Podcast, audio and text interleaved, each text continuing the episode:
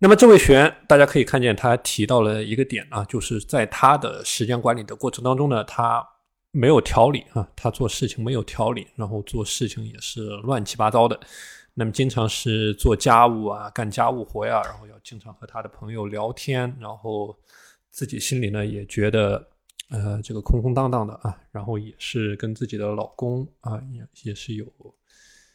呃呃也是有这个呃方面的问题啊，然后自己内心空落落的，然后渴望得到家人的温暖，却总是得不到。那么我们讲啊。我们的学员在践行自律的过程当中呢，一个最大的问题就是说，没有办法做到持续不断的认真的努力啊，持续不断的认真的努力，没有办法做到自律，没有办法去勤奋的做事情啊，没有去集中精力，没有去办事情啊，所以这个是我们谈到的，为什么说你做事情的时候一定是慢慢去践行。一定是持之以恒的去践行，啊，一定是追求这种水滴石穿的长期主义，而不是说很着急的啊，或者说自己心血来潮的要把这件事情给做起来啊。所以我之前谈到了一个观点，就是说你要围绕着你每天的三只青蛙去分配你的。时间和精力，那么这个三只青蛙呢？它是一种广义的概念啊，广义的概念就是说，你每天时间管理的战略高点，这个叫做你的三只青蛙，你是围绕着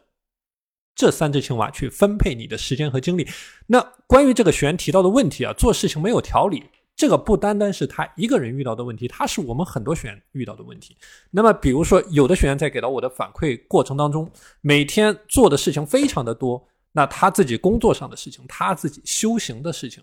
啊，他自己和家人在一起的这个这个事情啊，事情非常的多，非常的乱。一周一百六十八个小时的时间，那么他的这个时间是在一百个小时以上啊，一百个小时以上。所以这是我所谈到的。你的做事情有条理，一定是有一个时间管理的断舍离的体系在里面。特别是在你新的一年开始的时候，二零二三年开始的时候，你能不能集中你的精神，集中你的注意力，做好你时间管理的断断舍离的体系，把你的精神注意力集中起来，不断的去思考，不断的去前进，不断的去干活啊！这是我提到的，你就是非常纯粹的，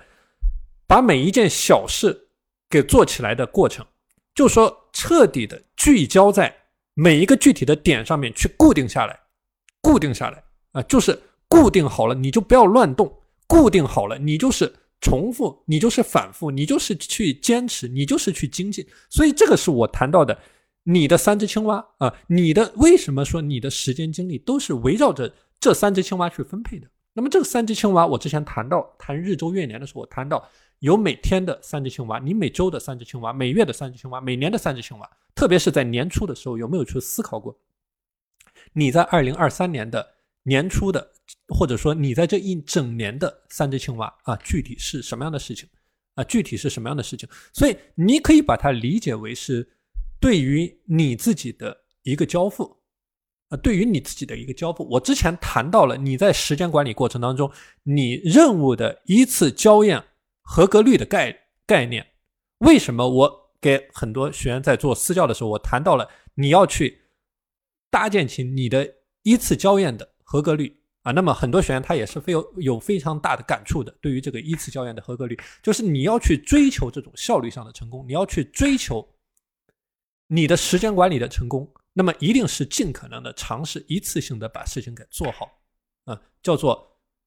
一次交验的合格率，叫做。事来则应，事去则静，就是有这个事情来的时候，你能够很快的反应过来，把这个事情给处理掉，啊，那么这个事情处理掉了之后，就不要再反复的回味、反复的想、反复的内耗。我们很多学员有这种反复内耗的问题，就是不断的想、来回的想，但实际上呢，没有做任何的东西，这个叫做一种内耗的状态。所以我谈到的，永远在你熟悉的领域里面玩耍，永远不断的去。就是固定好了，不断的就去死磕，去坚持不懈，不要老是换，不要跑马观花，不要反复横跳，啊，所以今天我具体的来给大家谈一下，那么这个学员所提出来的具体的问题啊，怎么样去做？面对着这个，其实是一个很常见的问题，在我们的学员当中啊，也是有好多学员给我反馈到的啊，这样的一个具体的问题。所以说，把事情干得乱七八糟的，首先是他缺乏自己的主观能动性啊，就是他没有想办法在这个方面去做一些事情，所以没有在这个方面付出足够多的努力，所以他出现混乱，出现专注力的大幅度下降。这个混乱和这个调理的问题啊，它是直接决定着你每天的专注力的问题。我之前谈到了，你如果这个断舍离体系践行不好。那么你每天非常的乱，你在不同的任务之间来回的横跳，反复的内耗。我之前讲过，你去按电灯泡的开关的概念，你反复的按这个开关，就像你手机反复的在开关机一样。那么你手机的电量很快会被消耗光。同样道理，你每天的精力是非常有限的资源。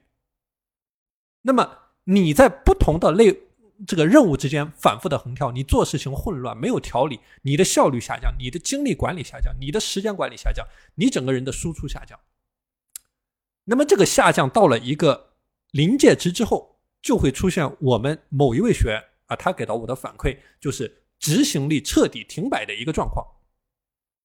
执行力彻底停摆的状况。那么我也之前也谈到了这个学员的例子，他早上六点钟起床之后，因为自己的这种情绪上的内耗。那么从六点钟躺到床上到他九点钟给我反馈的时候，他是一点事情也没有做，就是完全是一种停摆的状态啊。所以面对着这个点，面对着把这个事情干得乱七八糟，面对着没有这种科学的系统的时间管理的方案，那么个人花了很多的时间在没有用的点上面啊，做的一些没有用的事情。那么具体怎么来做？那么今天我给大家。做一期系统的梳理和分享。那么，首先第一个点叫做你的自律